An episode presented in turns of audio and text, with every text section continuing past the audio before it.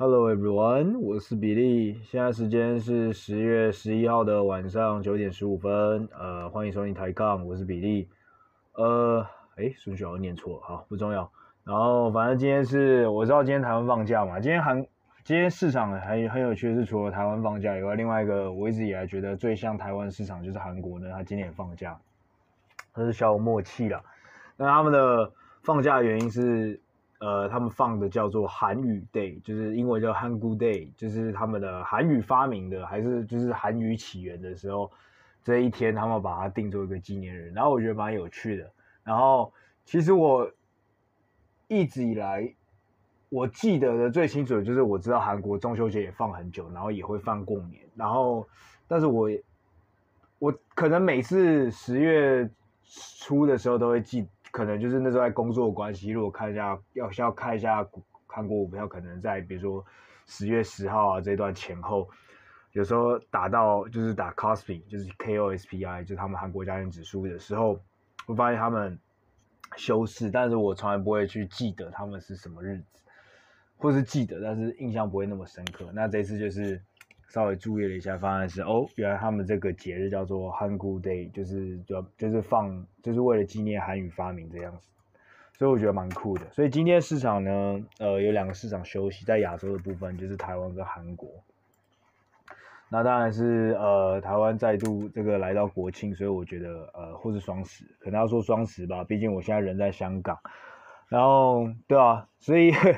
所以就很有趣。不过其实讲真的，其实哎。我今天，呃，我昨天的时候发现看到一篇媒体，我我觉得他讲的也没有也蛮有趣的。其实主要是因为现在香港因为国安法通过，然后再加上在香港目前好像在政治上跟言论上真的是比较紧缩的状况下，非常发现一个很奇特的事情，那就是说呢，在呃北京，包括甚至习主席自己本身都有在昨天的时候提到辛亥革命的一百一十周年。当然，就是很巧妙的是用辛亥革命这件事情，然后也是在，变基本上算是在呃纪念孙中山先生的这个一个付出，当然就很很巧妙的避过去使用中华民国这个词。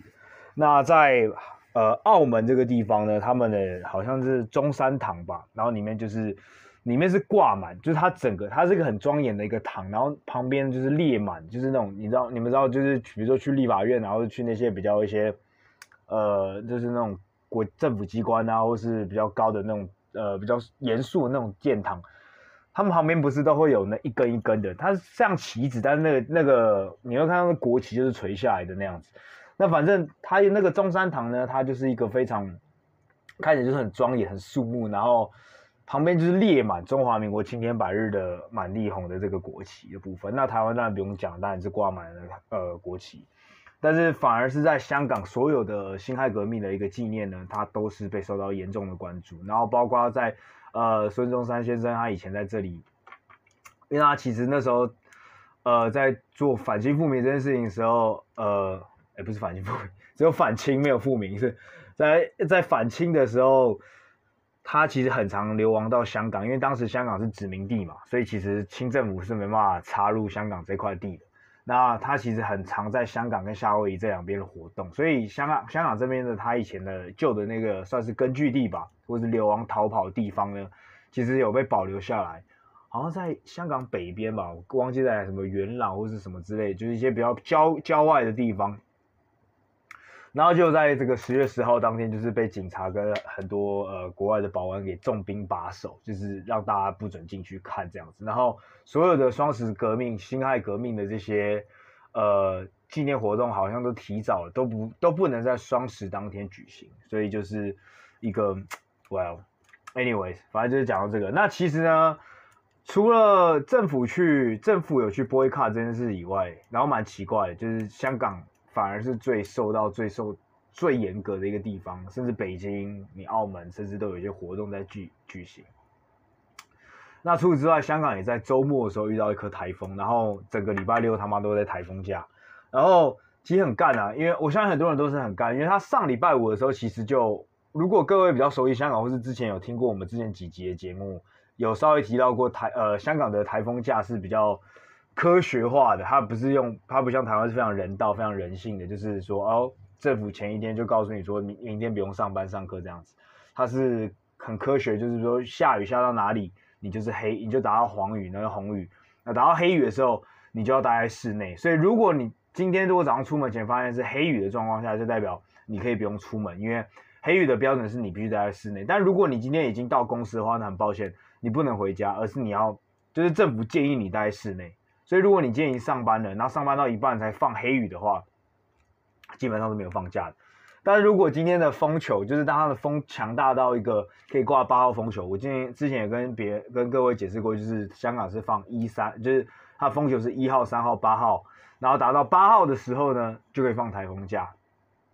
啊，礼拜五的时候就整天他妈的风雨超大，然后一直在三号，一直一直在三号那边抖动、抖动、抖动。那我在十月星期六早上的时候，因为其实我原本礼拜六早上约了中医去看，然后结果。起来，因为前一个晚上喝酒，然后就喝，就有点睡过头，然后起来看，然后想说干完了睡过头，但仔细一看，哎，八号就是打到台风下，然后是六点半的时候就挂到八号了，所以基本上诊所应该也没开，所以我想说，哦，那这样就我睡过头就算了这样子，所以呃，那颗八号是算是近一两年，我记我印象中，除了这两年前有一个台风特别巨大，那一次挂到十号还是十二号球以外。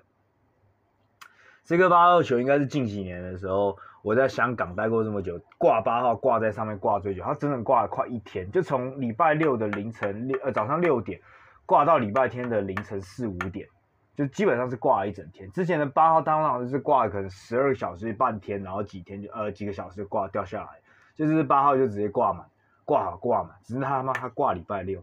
超干，所以我连礼拜六起来，然后就整个。是整个一肚子堵烂呐，然后就下午三四点就开始开开了一支酒开始，然后就那天就像喝酒马拉松一样喝了一整一整天，所以呃就很北烂了，然后所以呃然后礼拜天的时候其实中午之后风雨就没了，那那个就八号球就挂到三号球，然后中午过后好像三号球挂到一号球很快就拿掉了，所以礼拜天下午就双十当天其实也算是下午的话就是有风。但是没什么雨，就没有雨了，就是天气也蛮算凉快，蛮舒服的啦。然后，嗯，对啊，所以也算是蛮适合出去出游一下下。然后，anyways，就只是讲到这个台风的事情而已。然后，anyways，反正就是国庆快乐。那今天台湾要收假了，所以明天就要打起精神起来，好好的工作工作一下。那我觉得，呃，如果明天上班的时候，不知道怎么打起精神的话，可以听我的节目。虽然我不知道听我的节目会不会让人家更想睡觉。呃，好，那今天我今天想跟各位分享的，因为反正台湾市场没开嘛，然后上礼拜呃市场大概就那样嘛，就是跌跌跌。然后在礼拜五的时候，中国开市的时候，呃，再度的 surprise 大家了，就是现在大家想说中国休了一整个礼拜，然后结果。在这段期间呢，香港也跌，呃，美国也跌。那中国照理来说，一开盘的话，应该要跟着杀，而且要补跌，所以要应该要跌得很严重，就没有，就是一开盘跌了，然后但是很快的十点、十一点的时候就直接买盘进入。就中国是是礼拜五是带领大家上攻，整个全亚洲股市往上收高的一个很大的因素。那台湾比较不一样，因为台湾算是节前，节前的时候你常常会遇到所谓的卖压嘛，就大家不愿意。就是大家不想把曝险部位放过放过整个假期，因为可能就是可能中间你也会出现黑天鹅的时间变长了，大家会比较不那么的安心这样子。呃，那大概是主要是这样，所以我觉得市场上大概就是如此了。我觉得目前来说啦，也没什么好讲。我觉得上礼拜该发生就发生了。那当然有一个呃离香港比较近的事情，就是上礼拜的时候，美团呃美团的罚款出来了，就是罚呃。四十三亿人民币，然后大概是呃四十三亿的，就是五五亿多美金这样子。那今天呢，美团开盘就直接上，直接往上跳了八九 percent，然后大家就是大，然后想说，哦干，他被罚款了，为什么他反而今天是上攻八九 percent？然后大家就会讲说，呃，市场马上就帮大家去解释说，因为这个罚款呢，这四十三亿人民币其实比预期中想象中的罚款还要少的，再加上呢。呃，其实就跟之前阿里巴巴那次被杀被罚了，呃，被罚了二十七亿美金一样，就是等到他那个 announcement 一出来，就确定罚多少之后，当天股票反而都是往上弹的。因为其实你一开始想就是想说这个可能是强加解释，但仔细想想其实并不是。其实这样想，仔细想想，其实它这样的合显示是合理的，因为 Unlimited After All 就是你不管怎样，你都知道这家公司都会被处罚，但是只有等到它这个东西出来，确定罚多少之后，这个东西才算是不确定性才算是告一段落。所以我觉得当下这个讯息出来的时候，这才就是一个。消除呃投资者的一个不确定性，一个很大很大的一个点。对，那只只要不它不是一个结构性的破坏，像是呃之前中国的补教业，它的不确定性在最终在六七月的时候确定是消除，只它消除的时候的是因为它的 announcement，它的它的这个公告是对这整个产业是结构性的破坏，就是因为它代表它它等于说是基本上是即将要在短期内消灭掉整个这个私人的补教业者的意思，就等于说你不能盈利嘛。所以这算是整个结构性的破坏，所以它一出来的时候，当然不确定消失了，但是不确定消失，大家也政策明朗，就会发现说，干这个产业可能会从此就不见，所以大家才继续的再去卖，那它股票才会继续这样继续跌这样子。那本质上跟美团这次的二选一反垄断被被被罚，比较像是之前阿里巴巴那样子，对，呃，大致上就是如此。那另外一个在中国发生的事情就是，呃，在山西。在周末的时候就淹大水，因为下大雨然后淹大水，所以导致它的煤炭呢，煤炭的价格继续往上冲，然后导致电力这个电力短缺的一个 forecast 会，大家是更加预期电力会继续的更加短缺，而且甚至会更严重的原因是因为山西啦、河南这两三个地方今年。都受到水灾的冲击。那这两三个地方都是内地的煤啊、钢铁啊等等这些原物料的一个生产地，生生产重镇啊，真的是非常重的重镇。所以，呃，这次的水灾，呃，其实变相来说是加剧了这个中国的一个电力以及甚至通货膨胀的压力，然后以及未来过冬这个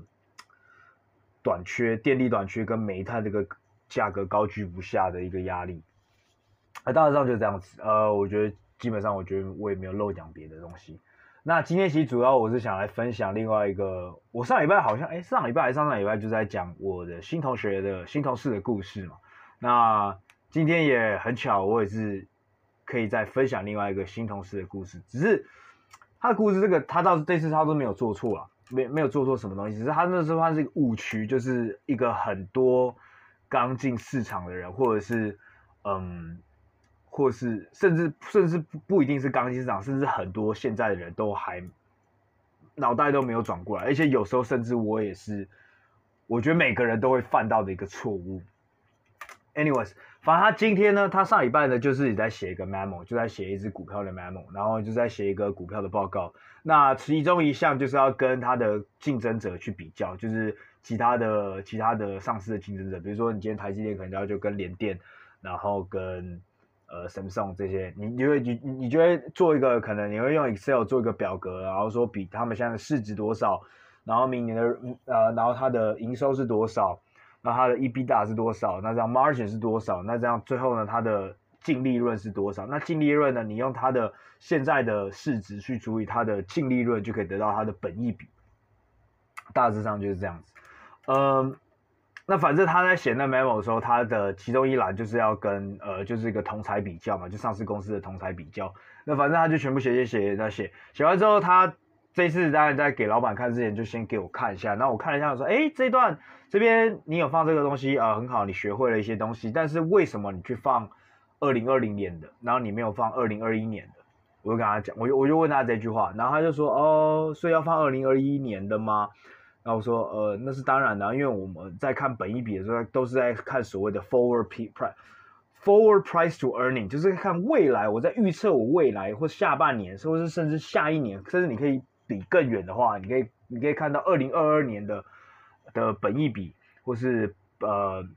呃 price to sales，就是你用呃 market cap，你用它的市值去除以下下一年的一个营收都可以，但。最主要是我给他最重要、最重要，我想要跟他讲的就是我要去看的说，就是就是 forward 的概念，就是未来的东西，而不是去看过去去年的东西。然后，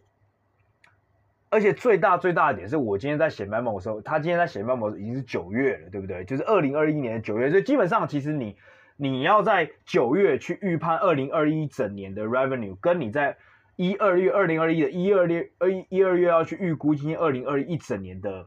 revenue，这一一整年的营收应该是要更容易许多，因为其实基本上前三季的数字都已经出来，所以你只要预测最后一季，所以你可以去用过去的一些，比如说呃。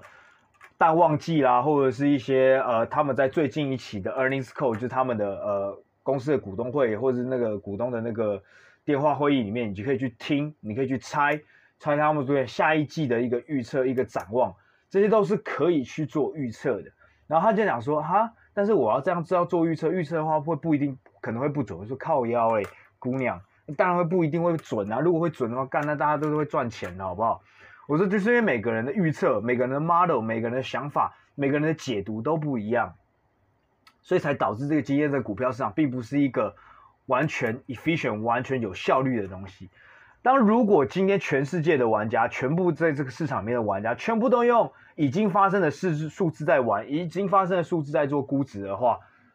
也就是说往后看的话，那请问为什么股票会有涨有跌？因为这样等于说每个人的共识就都会是一样喽。我然后我就说，所以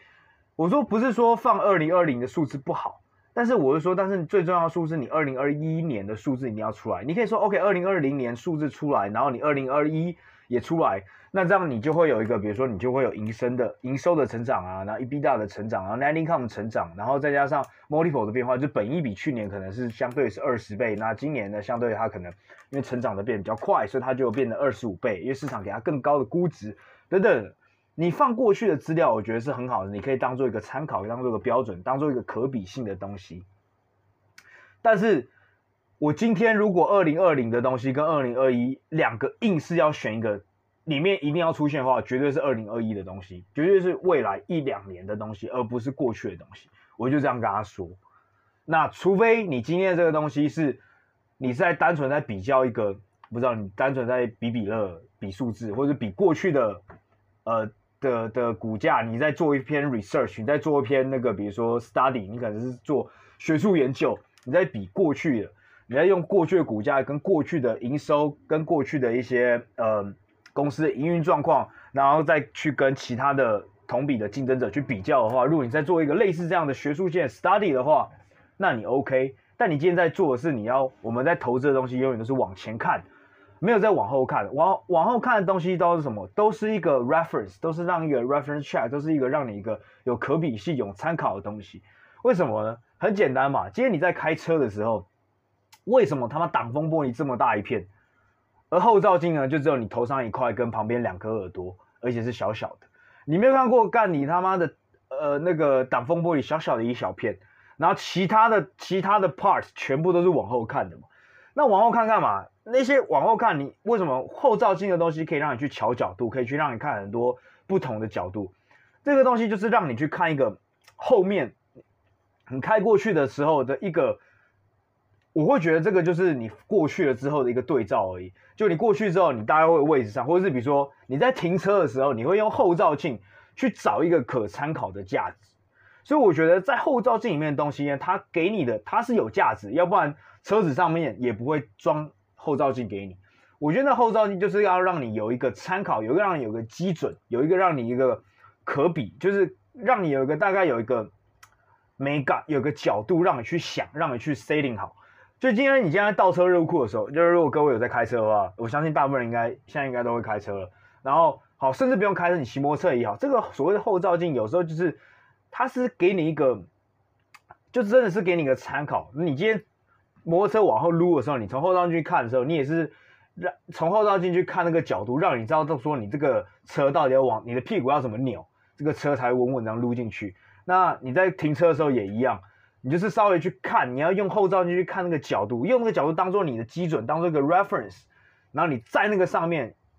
再由你的大脑去做一个哦，你要要你要用什么角度撸进去才是最漂亮、最最 OK 的。但你今天往前的时候，你永远你永远不会看后照镜。对吧？所以这是我觉得一个很一个大家可以去想的东西。那再，我觉得后照镜还可以干嘛？后照镜可以看到后面的超车者，就后面想要追上来的人，他想要怎么追上你。所以我觉得很多时候后照镜一样，它也是个 reference，就是说，好干，我今天从第一名，比如说 Amazon，我在跟其他的比较小的，比如说一呃哦，比如说 Amazon 在二二十年前，它的呃 Amazon 在二十年前，它可能是比 eBay 还要小很多很多的公司，但是你就看到干过去三年、过去五年，比如说二零零五年的时候，你就往你二零你可能两千年的时候看，OK，Amazon 它的营收成长一百 percent，那 eBay 成长二十 percent，好，那可能是当天的，所以你就可以看到哦。呃，假设你今天在高速公路上，你可以看到哦，远远的，比如说你今天是远远的领头羊，你可以看到啊，干，后面好像后面有一台小小小小小的车，好像从我原本完全看不到，现在变成一小点，你就大概有个这个 reference，那你就继续开，你们继续开，继续开，继续开，就跟 Amazon 跟 eBay 一样，继续开，从来到二零零三年、两千年到连二零零三年，比如说你们高速公路上又开了，又开了多开了三公里之后了，你发现哎，干这个点变大了，变大了，但还是它只是在你的那个后照镜的。呃，可能占你后照镜不到十分之一，大概这样的大小，然后说哦，大概你大概知道说哦，干它好像速度变快的原因是什么？哦，你就看到哎，其实两千年到两千零三年呢，eBay 它每年可能成长一样是成长二十 percent，但是 Amazon 它开始哦，它开始一百一百二十 percent，一百四十 percent，他就说干他他成他他有在加速度，你知道吗？那之后比如说到。二零我不知道，二零零五年、二零零六年，发现干这个点越来越大，但它变大的速度变慢了。然后说哦，它可能它就是加速度已经慢下来了，就是它没有它油门已经踩到底了，只是它的速度还是维持在顶尖，它速度还是每年维持在一百趴、一百二十趴的的的的成长，但你的速度最快就只能二十 percent，所以它的距距它跟你接近的距离会越来越近、越来越近、越来越近，但是比一开始前期的时候还要那个接近的距离还要慢。但是你会看到它越来越近，你就慢慢干，哎，这个这些这个家伙慢慢从，已经慢慢从这个十分之一不到的后照镜填到填到变五分之一，慢慢填到三分之一，然后可能到两千，我不知道，比如说 Amazon 跟 eBay 在有在交叉的那一年呢，就是 Amazon 跟 eBay 平下平价齐驱的时候，那接下来可能在下一个弯的时候，Amazon 就 boom 就过去了。所以我觉得后照镜，你去看过去的 revenue 的成长，是让你可以跟。当你在比较两三家公司的时候，确实它可以告诉你一些故事，它可以 storytelling 一些东西。你可以看到，哎，干有一些冉冉冉之星，就是 uprising star，它的成长如果有办法维持的话，甚至变更快的话，确实它有可能会在这个产业到最后超车，然后甚至变成第一名的人。所以我觉得后照镜，这是它后照镜第二个，呃，甚至有时候它可能是更重要的一个用途啦。但我觉得除此之外，当你在看这家公司的时候，你一定要看它未来的下一年的东西。尤其如果你在玩数字的时候，很多人在 build up model，他在变建一个模型，再去估算一个公司预测未来，或者甚至甚至现在的一个所谓的 fair fair value，就是现在应该是什么样的价格才是一个合理的价格，他都没有，他都用太多过去的资料去预测未来。我觉得并不是这样，你要去多看的是，你要去看，你要。这就是未来，这就是玩股票，我觉得一个还蛮吃艺术的。讲真的，你去预测未来的时候，有时候它不是那么的科学。因为刚才讲真的，呃，今天、明天会发生一个什么事，你真的不知道。明天会发生疫情，就二零一九年的时候，有谁想到说，刚二零二一年的时候，我们到现在还是 stuck in home，然后全全世界的 travel industry 还是这么的烂，没有想过，甚至都没有想过疫情会爆发。对吧？所以我觉得在往往外往后预测的东西，当然是很困难一件事情。但是我觉得我们就只能尽我们的全力去，呃，缩小。我们不是要尽全力达到一百趴的完整，而是我们要去尽全力的缩小所有黑市，呃，黑色天鹅事件，就是所谓 Black Swan 事件会发生的这个变相的时候，我们超出就是我们尽量缩小这个东西，呃，会超出我们想象中的事件的的的这个几率。我们尽量去考虑再多再多的东西，然后把它东西想进我们这这个模型或者我们的设想里面。那就算我们不把它考虑所有事情，我们要想到说，哎，干最坏事件可能会打会发生什么？那发生的时候，这个东西各家公司这家估值最多可以跌到哪里？我们要有个心理准备。那最这个所谓的最最差最差 worst scenario 大概是在百分之多少的几率有可能会发生？我们只要有这个底之后，我们在算，我们在买，我们在卖的时候，我们大概就会有一个。更好的 sense，我们就会有更好的一个，我们就会有更好的把握，而不是就是 like 在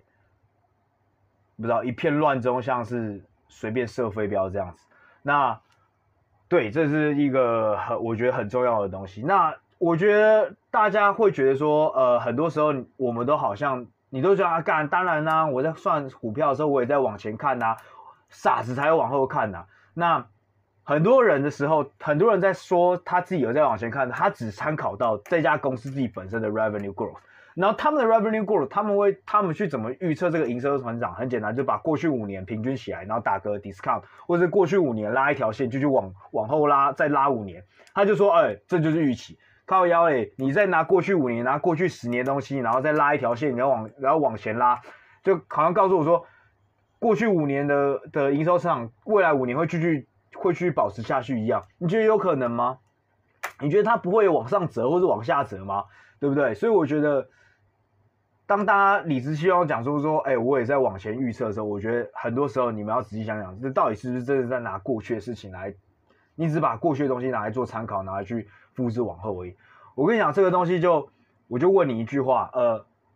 老板，如果你老板拿拿他二十年前的这个这个这个薪薪薪全年的薪薪水来告诉你说，哎干，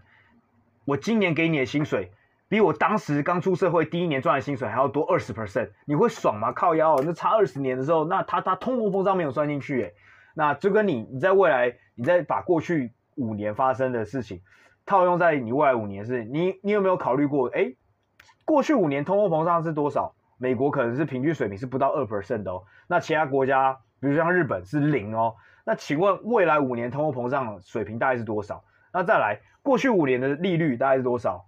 美国的十年利率、十年期利率是不到一点五 percent，那最近突破一点六 percent。如果你没有把这个考虑进去的话，那请问你要怎么说好？你这个这个东西是真正的预测？那如果你把这个东西变量考进去、考虑进去的话，请问一下，未来五年这家公司的 revenue growth，这家未来五年的营收成长会跟过去五年的营收成长是一样的吗？对不对？我觉得这是一个很很很。大家常常会去忽略哦啊，这家公司营运成长好，CFO 不会换，CFO 都不会，CEO 这些东西我们都不一定可以掌握到。你怎么知道他 CEO 不会换，CFO 不会换？那好，就算我们 assume 他们都不会啦，但是你在这个大环境的数字，你都没有去做任何的改变，去做任何的，你的 model 都没有做任何的变动的话，你就别告诉我说你又在往后做预测，因为这是最基本最基本。那甚至。这些最基本你都做不到的话，那等到像疫情这种突如其来的东西蹦出来的时候，你要去怎么去做防卫？你要去怎么去做 defend？然后比如说像中美贸易战这种突如其来黑天鹅事件爆出来的时候，我们要去怎么做防备？那比如说像中国的政策这样子的话，靠腰，我跟你讲，去年二零二零年疫情中间的时候，那段时间 e-commerce 电商在疯疯狂飞起来的时候，有多少多少人？把阿里巴巴的那个 revenue growth，它是预测是每年在三十 percent 在成长，然后预测它永远它会 trade 在三十倍以上的 PE，甚至四十倍。他们预测他们的 PE，它的本益比会只会往往上，不会往下。请问像阿里巴巴现在 trade 在多少？呃，本益比所以在十五倍啊！干，我真的是已经不记得阿里巴巴上一次吹在十五倍 P 本益比的时候。是什么时候？trade 在十五倍 PE 本益比的时候是什么时候？那时候我可能甚至都还没开始玩股票，对吧？从来没有想过这件事情吧？那大家在 policy 刚出来的时候，那时候在做调整的时候，也没有人调整到直接给你就调整到十五倍，但就它就发生了。那请问它会从十五倍去变十倍呢，还是会变二十倍呢？那这时候大家就可以来来思考这个问题了。所以你往后看意义在哪里？没有意义。阿里巴巴今年的 revenue growth，今年的营收还是比去年多啦，但是它的，但是它的，它市场给它的估值呢？请问会停留在十五倍，还是会缩减，还是会往上呢？所以这是大家需要去思考。所以你把很多过去的事实数字塞在你现在的，如果你没有未来数字，你没有一个未来的 growth，你没有未来的一个 sense 的话，你没有自己的一些想法的话，你只是把过去的数字塞在你的这个分析报告里面的话，这个报告是会没有什么。太大的一个帮助，对阅读人来讲说，他是没有得到任何 insight，因为你没有告诉我任何去评估未来或是未来的一些东西，你只是给我看一下过去的东西，你只是告诉我说，哎，我过去就是比如说今天我的行车记录器，这台行车记录器 literally 就是照在那个呃那个什么那个叫啥小啊，呃后照镜上面，就是你只这个行车记录器倒是只会让我看到我超过几台车。然后我身后我车子开过去之后发生了什么事情，但是等到真的出事的时候，他看不到我车前发生了什么事情。对，所以今天你给我们这报告就很像这行车记录器，完全就是后照镜里面看到的东西啊、当然也不是说，对不对？也不是说完全没有任何帮助哦，对不对？但是呢，整体来说，它对你的帮助就不会那么大。对于预测，对于一个投资者来说的话，帮助者可能就帮助就可能就没有大。但如果你是个研究员的话，maybe 这些东西在研究未过过去，或者甚至过去一些。所有竞争者的投呃的的比较，或者是这个产业的兴衰，比如说你那时候在看，呃，比如说拿宏达电跟，比如拿十年前的宏达电跟 Apple，然后还有拿呃 Nokia 来比的话，就发现啊，Nokia 每年成长五 percent，但是它那时候体它的它的 size 可能是呃 Apple 跟宏宏达电的不知道几倍，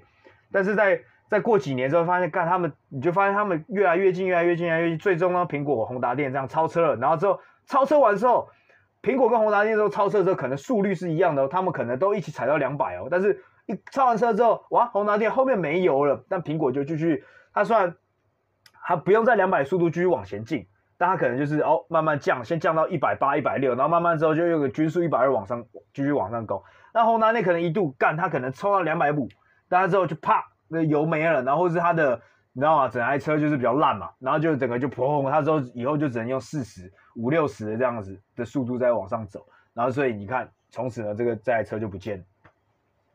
同样的，你甚至都可以去用这个来来来来看特斯拉跟现在的一些汽车产业嘛，那你就看到说，哦，干，Toyota 跟这些汽车，你用真的用他们，为什么大为什么大家都很想讲说，哦，干，特斯拉营收多少？Toyota 营收多少？福特营收多少？然后那些车厂营收多少？对，他们现在可能就比如说，已呃这些这些已经已经是百年，甚至是不知道多少年的车厂，可能他们现在已经是在台中了。假设今天都是要到高雄，比如这场比赛是从呃就是要开到谁先开到高雄谁会赢，那这些车厂可能已经开到台中了，那些特斯拉才从基隆从最北开始往上往往。往哦，不要算，所以他从罗东，他他才刚从罗东，他从那个苏澳那个地，呃，诶，罗东段对，那个呃北宜高叉是最后，呃不是北宜高，就是国道五号，北宜高速公路的尾尾段是罗东嘛，我在那边被开过一张罚单，然后反正就从罗东那个地方才往后追，